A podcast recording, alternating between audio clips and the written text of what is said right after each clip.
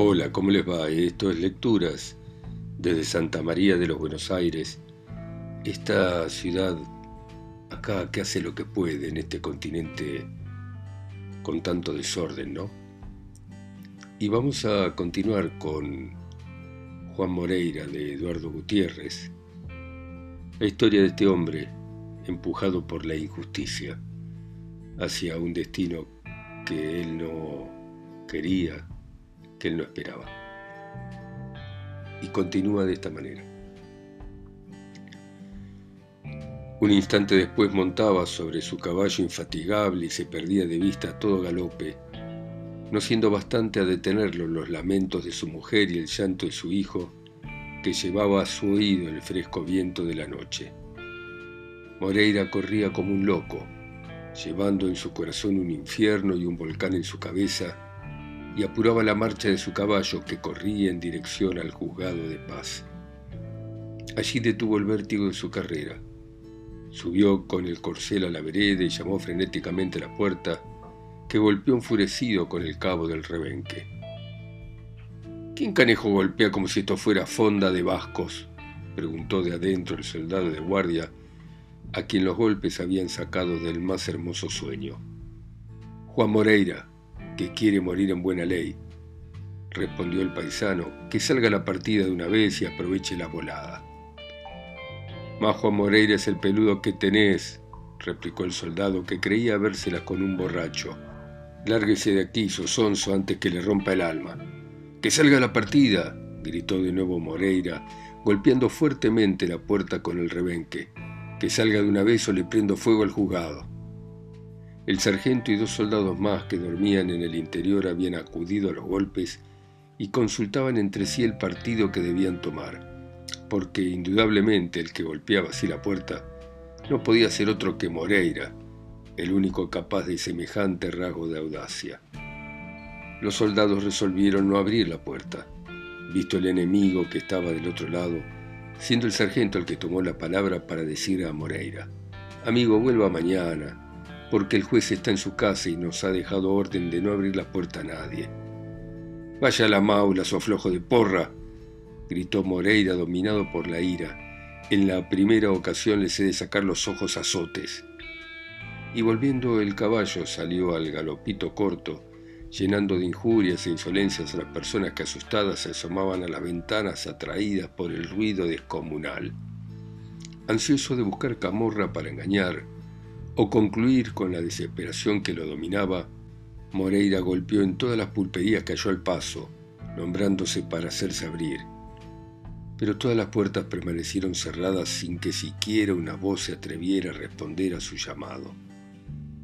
Moreira, desesperado y maldiciendo de su vida, tomó al galope largo el mismo camino que había traído en dirección al 25 de mayo, donde era menos conocido. A la irritación había sucedido una calma completa y el paisano se puso a reflexionar mientras marchaba que no debía hacerse matar antes de haberse vengado. Al amanecer se detuvo en una pulpería donde dio comer y tres horas de descanso a su caballo, al cabo de las cuales se puso de nuevo en camino, a pesar de las invitaciones del pulpero que, habiéndole conocido, quería obsequiarlo a todo trance. Moreira marchó todo aquel día en pequeñas jornadas, al fin de las cuales hacía descansar a su caballo para que se repusiese del último galope que había sido serio. A la caída de la tarde, se volvió a bajar en otra pulpería donde dio de cenar al caballo y al cacique, cenando el mismo y asentando cada bocado con un trago descomunal de ese brebaje espantoso que en las pulperías de campaña se permiten pomposamente llamar vino carlón. En la pulpería encontró muchos paisanos que lo conocían, con quienes entabló alegre plática, concluyendo por mamarse. Ya hemos dicho que bajo la influencia del vino, Moreira era más alegre y más accesible a todo género de bromas que devolvía con suma vivacidad. Allí contó su vida y milagros en los toldos, y aseguró que no pensaba llamarse a silencio, hasta pelear a una partida de vigilantes de la misma policía de Buenos Aires, porque ya la policía de campaña le daba asco y no servían siquiera para hacerle la rabia.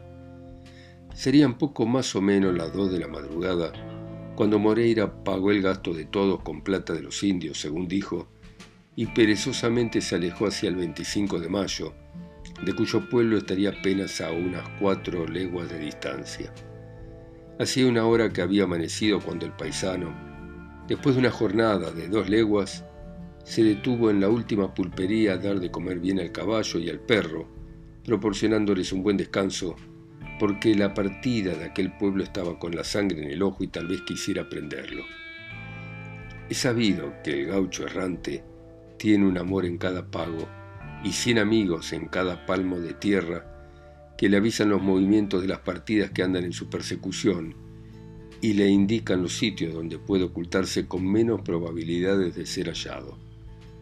Y Moreira, cuyas desgracias eran simpáticas para todos los paisanos, recibía en cada pulpería una crónica detallada de lo que había dicho el juez de paz y de lo que pensaba ser la partida, según lo que en la trastienda había hablado el sargento fulano o el soldado mengano. En aquella pulpería supo Moreira que la muerte del pato Picasso había puesto en movimiento a la policía de la partida porque se sabía, por la declaración de los compañeros, que el que había hecho esa hazaña era Moreira, que había regresado de los toldos.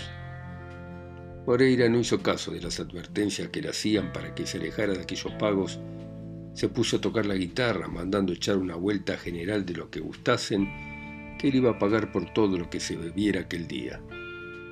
La jarana se armó de lo lindo.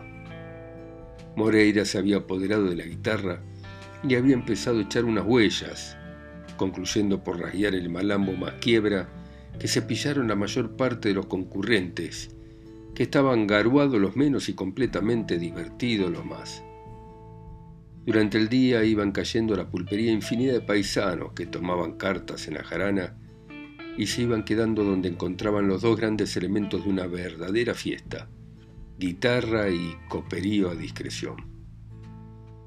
Llegó la siesta tumbando a la mayor parte de los concurrentes, que se pusieron a dormir a pierna suelta, pero Moreira, que no había querido beber en exceso, seguía con la guitarra y aquello amenazaba no concluir en tres días pues ya se habían organizado carreras y juegos de taba para el día siguiente. Moreira tenía dinero en abundancia y pagaba religiosamente al fin de cada vuelta.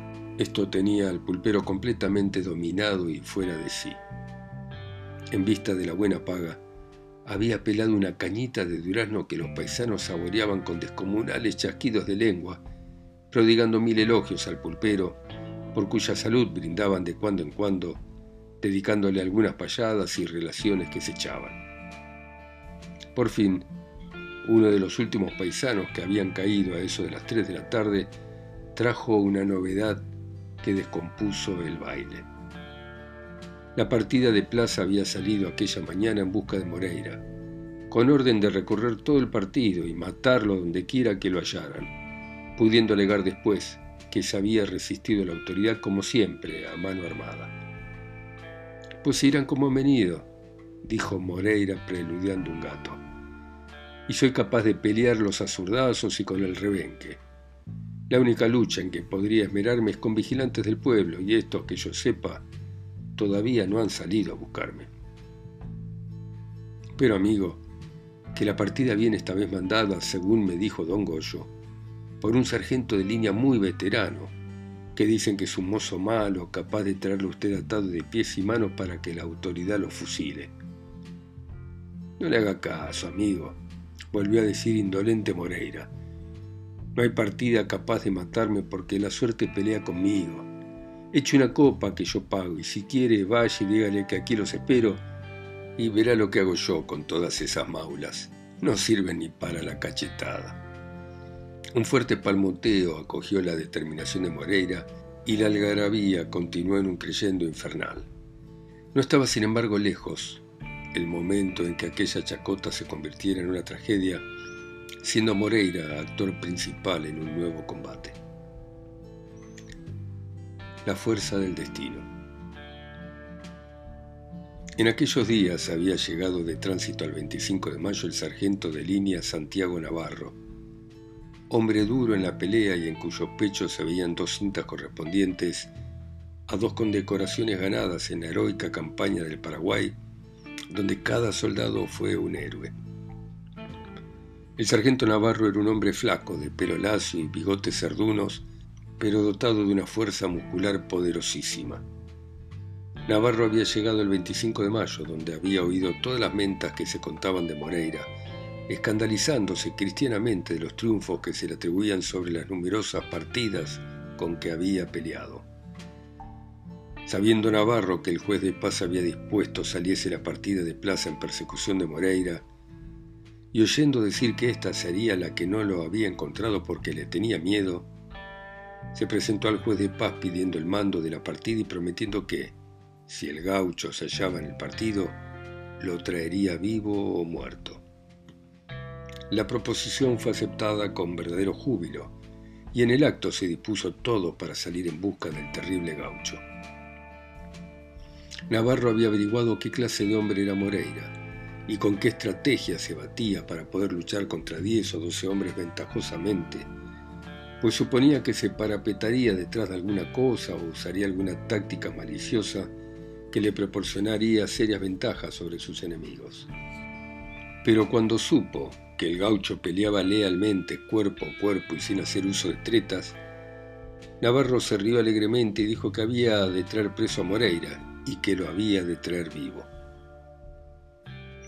Si Navarro hubiese conocido la clase enemigo con quien iba a estrellarse, tal vez no habría prometido tanto. Pero, soldado viejo y habituado a luchas rudas y laboriosas, no podía suponer que un hombre solo pudiese resistir a doce bien armados, y sobre todo cuando esos hombres iban a ser guiados por él, que se tenía por bravo y bueno. Navarro proclamó a su gente diciéndoles que era una vergüenza que fueran el juguete de un hombre solo y que les iba a demostrar cómo se prende un bandido. Tanto habló el sargento y tanta patraña contó que todo el mundo se templó y se dispuso a seguirlo lleno de confianza. El juez de paz de 25 de mayo ofreció a Navarro una buena recompensa si le traía Moreira. Y el buen sargento se puso en campaña con diez soldados, rogando a Dios que le hiciera dar con la guarida del gaucho, porque ardía en deseos de toparse con él, porque había comprometido su amor propio de veterano y había charlado en toda regla. Navarro recorrió medio partido por los lados que le indicaban que podría estar Moreira, pero por más que registró las pulperías no lo pudo encontrar. Esta gente es muy ladina, decía Navarro a sus soldados, y son capaces de esconderlo sabiendo que soy yo el que anda en su busca. Pero, como llega a saber que me juegan sucio, Prendo a todos los pulperos y con una cepillada jefe me hago decir dónde está ese espantajo que tan sin razón asusta a toda la gente.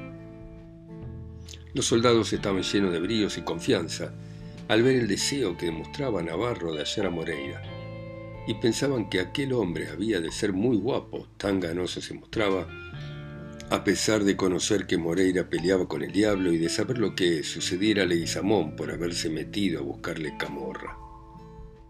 Ya Navarro empezaba a desesperar del éxito de su empresa por no dar con el hombre, cuando supo que en una pulpería como a dos leguas de distancia estaba un forastero que había llegado esa mañana y armado un baile con coperío en el que ya había unos cuantos mozos divertidos.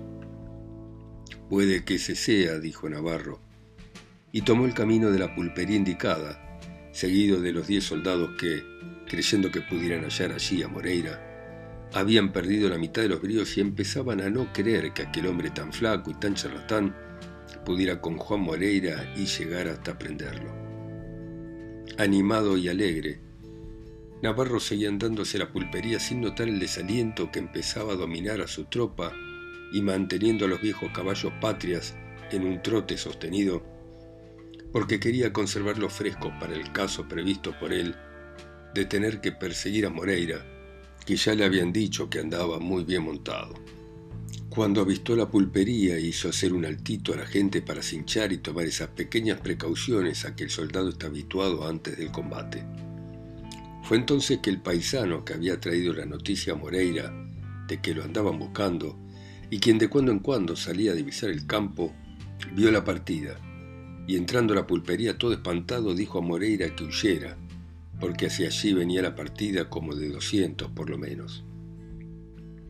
No me hago a un lado de la huella ni aunque vengan degollando, dijo alegremente el paisano suspendiendo la relación de un gato que echaba en ese momento. Este día, agregó, tengo ganas de pelear para que no se vaya sin verme ese veterano que las viene echando de bueno, porque a la fija no me conoce. Y salió a ver la gente que venía. El sargento y los soldados se habían puesto en marcha de nuevo, muy desalentado el primero por la presencia de aquella gente, pues a estar allí Moreira huiría precipitadamente. Aquel overo Bayo que está en el palenque con un perrito arriba, dijo a Navarro uno de los soldados, es el caballo de Ñojo a Moreira. Prenda que será mía desde hoy, respondió Navarro, porque su dueño no lo va a necesitar más, y aunque lo necesitase, sería lo mismo porque se la voy a quitar. Los milicos se miraban asombrados al ver la serenidad de aquel hombre a quien empezaban a tener lástima, porque presentían su triste fin. La sola vista del caballo de Moreira descompaginó por completo la partida, viendo que el trance duro se acercaba y que había que hacer de tripas corazón. Cuando la partida llegó a la pulpería, Moreira había ya montado sobre su overo después de revisar con suma ligereza los gatillos de sus enormes trabucos. Con la rienda recogida y el poncho enrollado al brazo izquierdo, esperó tranquilo que le dijeran la palabra como si no fuera él a quien buscaban. El sargento Navarro se dirigió resueltamente a Moreira. No tenía más arma que un sable de caballería que pendía de su cintura, arma que consideraba más que suficiente para prender al gaucho por estar hecho a ella hacía muchos años. Los soldados habían detenido un poco más atrás, dominados por la situación, y esperaban que Navarro les indicase lo que habían de hacer, aunque ellos hubieran preferido disparar. ¿Es usted Juan Moreira? preguntó el sargento al paisano, examinando a Moreira con una mirada rápida y sumamente penetrante. ¿Qué dice, don? contestó éste clavando sus negros ojos en los del sargento y revolviendo el caballo de manera de no presentar ninguno de los flancos. Ese tal soy yo, para lo que guste mandar. Pues amigo, dispense, agregó Navarro, pero traigo orden del juez de paz de prenderlo y con su permiso, concluyó queriendo echar mano a la rienda del overo. Sígame. Un relámpago de soberbia brilló en la pupila del gaucho, que recogió la rienda del overo haciéndolo retroceder y con altanería suprema dijo, Vamos por partes, amigo, que yo no soy mancarrón para que me haga parar a mano, ni soy candil para que así nomás me prendan.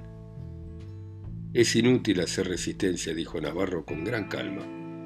Me han mandado que lo prenda y tengo que cumplir la orden sin remedio, con que ese preso. y qué facilidad, carejo, respondió Moreira sonriendo. Ni mi tata que fuera para hablar así. Y con gran arrogancia sacó uno de los trabucos. A él, gritó Navarro sacando su sable. Cuidado de no matarlo, que de llevar vivo a este maula. Y todos cargaron a una. Moreira tendió el brazo al montón de milicos y disparó su arma terrible partiendo enseguida a toda la carrera del overo. ¡Que no se vaya! gritó de nuevo Navarro, lanzándose sobre Moreira al débil galope del patria, sin fijarse que el disparo del trabuco le había volteado a un hombre. La huida de Moreira era con el objeto de guardar el arma, descargarla y sacar el otro trabuco sin dar lugar a que lo hirieran. Así es que unos segundos después, se le vio volver las bridas y dirigirse de nuevo al grupo de soldados que habían quedado atónitos, sobre quienes disparó el otro trabuco, postrando en tierra a otro de los soldados mortalmente herido. El resto de la partida, comprendiendo que iba a suceder lo de siempre y que era inútil luchar contra aquel hombre, se puso en fuga precipitada, abandonando a Navarro, que galopaba enfurecido hacia el encuentro del gaucho, luchando con la impotencia del patria y con la indignación que le causara la fuga de los soldados. Moreira esperaba tranquilo la acometida con la daga en la mano, pues la partida era ya igual y tenía ciega fe en el desenlace de la lucha. Navarro además venía pésimamente montado, y esta era una ventaja enorme que el paisano apreciaba en su importante valor. Los paisanos que se habían metido en la pulpería temiendo ser víctimas de algún tiro mal dirigido, empezaron a salir a ver la lucha de arma blanca. Navarro llegó a donde estaba Moreira, amenazando un terrible corte a la cabeza. Pero este encabritó su caballo, que era una seda en la boca, y evitó el golpe, ganando al sargento el costado izquierdo, por donde lo acometió recio, hiriéndole el caballo bajo la paleta para entorpecer sus movimientos. Cuentan que aquella fue la lucha en que más astucia desplegó Moreira. No quería matar al sargento, pero sí hacerle ver su inmensa superioridad. Navarro era un hombre bravo hasta la exageración. Había comprometido su amor propio y estaba decidido a aprender a Moreira o morir a sus manos. Se cubría en el ataque admirablemente bien, atendiendo a la defensa con gran tino, pero luchaba con un enemigo ágil y bien montado a quien no podía encontrar con los golpes de su sable, teniendo que distraer la mitad de su atención en su caballo flaco y despaletado. Moreira reía ruidosamente a cada golpe que evitaba, ya con el poncho, ya levantando en la rienda su overo que giraba en las patas como un trompo. Sobre la cabezada de su apero se veía el cacique enfurecido, que tomaba parte en la lucha con sus ladridos desesperados y su ademán hostil. Moreira, atendiendo más que a la propia, a la fatiga de su caballo, preparó su golpe favorito, y cuando menos lo esperaba Navarro, hundió sobre su frente la terrible daga que penetró hasta el hueso, produciéndole una herida de más de tres centímetros por la que empezó a salir abundante sangre que enseguecía al sargento al caer sobre los párpados. Navarro soltó una enérgica maldición y cayó de nuevo sobre Moreira desesperadamente con un golpe supremo, pero Moreira evitó el hachazo, bandeando a su vez el brazo derecho de su adversario con una puñalada hasta la S. Al sentirse herido Navarro de una manera que le inutilizaba el brazo, abandonó la rienda del caballo y tomó el sable con la mano izquierda. ¡Ah, hijo del país! Exclamó Moreira entusiasmado con aquel rasgo de valor. Así me gusta un tirano. Y sin dar tiempo a Navarro a hacer uso de su sable, se lo arrancó de la mano con un movimiento vigoroso diciéndole al mismo tiempo. Con Dios, mozo lindo, yo no sé matar hombres guapos, y volvió su caballo al lado derecho en momentos en que el patria venía al suelo, arrastrando en su caída al desventurado sargento. Moreira se retiró algunos pasos, echó a pie a tierra y después de arrojar el sable y guardar su daga se acercó a Navarro que había quedado exánime. Levantó al herido y haciéndose ayudar por los asombrados testigos de aquella lucha, lo condujo al interior de la pulpería donde lo reconoció con prolijidad. Navarro estaba inconsciente por la pérdida de sangre, pero sus heridas no eran mortales.